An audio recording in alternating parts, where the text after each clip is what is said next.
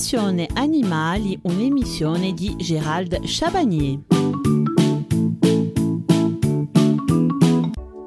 En mai, fais ce qu'il te plaît comme nous dit le vieux dicton.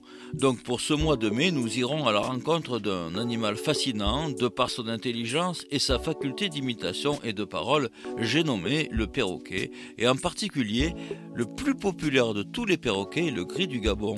Nous découvrirons son histoire et apprendrons à l'identifier.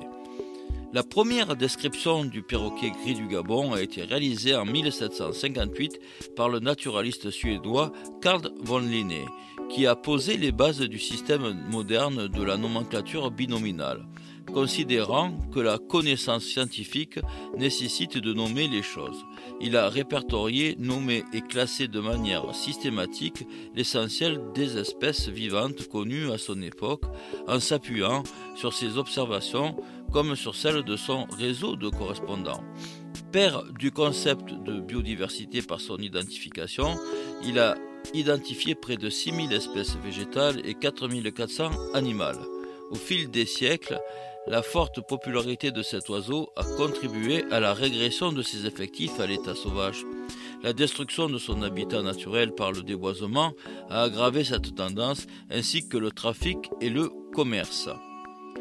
L'appellation gris du Gabon fait donc référence à son pays d'origine, mais aussi à la couleur caractéristique de son plumage. Le gris apparaît dans diverses nuances selon les zones du corps. La couleur est nettement plus foncée, voire noire, au niveau du bec et à l'extrémité des ailes. Sur la face et l'abdomen, les plumes tendent vers le blanc. La queue contraste avec tout le reste puisqu'elle est de couleur rouge. Comment reconnaître le mâle et la femelle? Le mâle est plus grand et de couleur plus foncée. La tête est plus ronde et plus large que la femelle.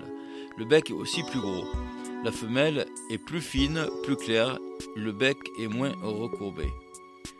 Le gris du Gabon est surtout connu pour ses talents de parleur. Il est non seulement capable de restituer fidèlement des paroles et des sons, mais il le fait en plus dans le bon contexte.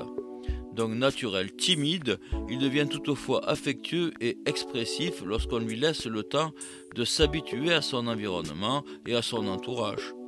Il n'aime pas la solitude et demande à être stimulé fréquemment en lui parlant et en jouant avec lui. Dans son milieu naturel, le perroquet gris du Gabon est extrêmement fidèle, puisqu'il garde le même partenaire durant toute sa vie. Jusqu'à sa maturité sexuelle, environ 4-5 ans, il évolue au sein d'un vaste groupe pouvant compter des centaines de membres. C'est donc un animal très sociable.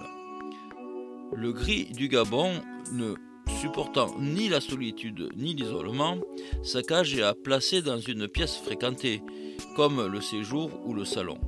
La cuisine et les pièces d'eau sont à éviter en raison de la fragilité de son système respiratoire. Sa cage doit être suffisamment spacieuse. À l'intérieur, des jouets et des perchoirs en bois naturel et robustes sont à laisser à sa disposition pour l'occuper. Le gris du Gabon adore se baigner.